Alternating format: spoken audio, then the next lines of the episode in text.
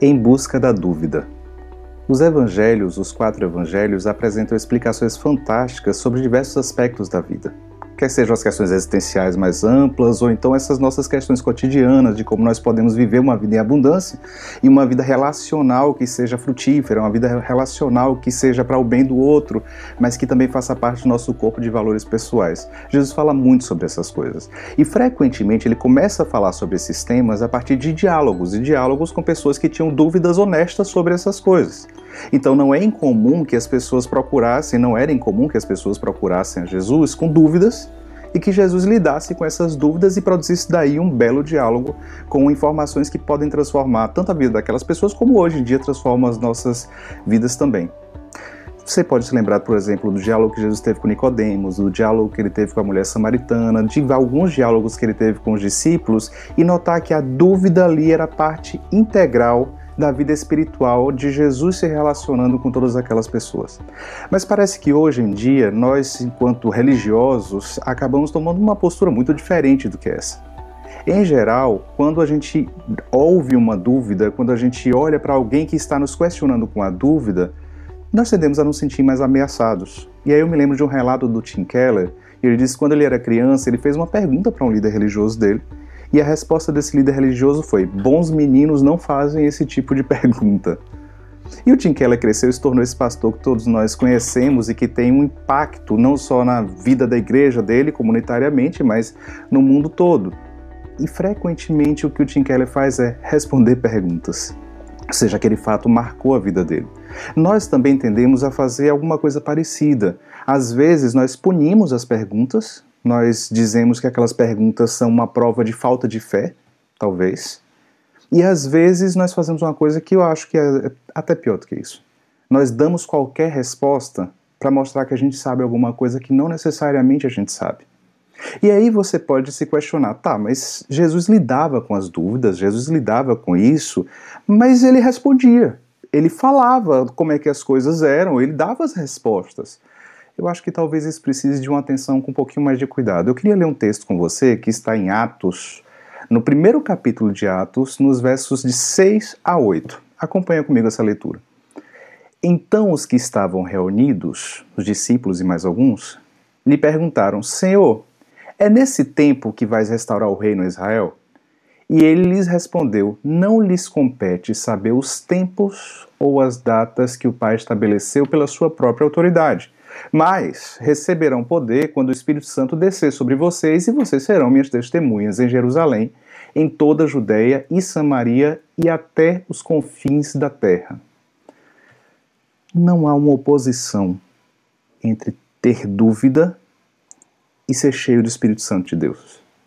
Não há uma oposição entre incerteza e relacionamento com Deus.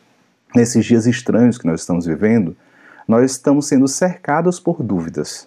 E eu não falo só das dúvidas óbvias, como por exemplo se vai haver uma vacina ou não para todo esse quadro que a gente tem acompanhado, mas eu falo de dúvidas de jornadas espirituais específicas. Tanto nossas, enquanto cristãos, e nós temos agora talvez um pouco mais de tempo e espaço para poder pensar sobre as nossas dúvidas, nossas inquietudes, quanto nós temos tido a chance de ouvir pessoas que tem várias dúvidas. O que esse texto mostra para nós é algumas dúvidas não serão sanadas. E tudo bem. E isso não quer dizer que nós não estamos vivendo um relacionamento com Deus. Isso não quer dizer que nós temos menos fé por causa disso. Sabe, para os pais que estão lidando com as dúvidas dos adolescentes agora dentro de casa, de casa 24 horas por dia, Sabe aquele amigo que agora está tendo que ouvir as angústias daquele amigo com dúvidas e dúvidas que ganham lugar porque a pressa do trabalho, por exemplo, perdeu um pouco de lugar? Tudo bem. Dúvidas e não saber as respostas para as dúvidas fazem parte de uma vida que é integralmente saudável. Ao mesmo tempo, eu queria te ajudar a fazer uma distinção entre duas coisas: uma dúvida honesta e uma pseudo-dúvida.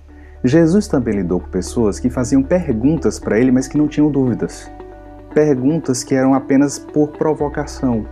Perguntas que eram apenas tentativa de armar ciladas para eles. Eu não estou falando dessas dúvidas, eu não estou falando daquelas pessoas que gostam da polêmica pela polêmica. que gostam de questionar apenas para se autoafirmar. Eu não estou falando dessas pessoas, mas eu estou te dizendo que tanto nós cristãos como as pessoas com quem nós conversamos, quando têm dúvidas honestas sobre a vida e buscam a verdade, devem ser extremamente acolhidos. Você tem dúvidas sinceras? Integre isso, faça as pazes com isso na sua jornada espiritual. Você ouve o seu filho fazer perguntas que são incômodas? Lide com seu incômodo, porque esse incômodo da dúvida faz parte da sua jornada espiritual. Não afaste as dúvidas. Não jogue para longe de você as pessoas que te fazem perguntas honestas. Nós cristãos não somos aqueles que punem as dúvidas. Nós não somos aqueles que afastam as pessoas que têm dúvidas. Nós somos aqueles que chamamos para perto essas pessoas e dizemos: somos humanos como você. Não sabemos de todas as coisas, não nos tornamos cristãos e viramos máquinas de responder perguntas. Mas honestamente, eu desejo estar junto com você em sua jornada espiritual.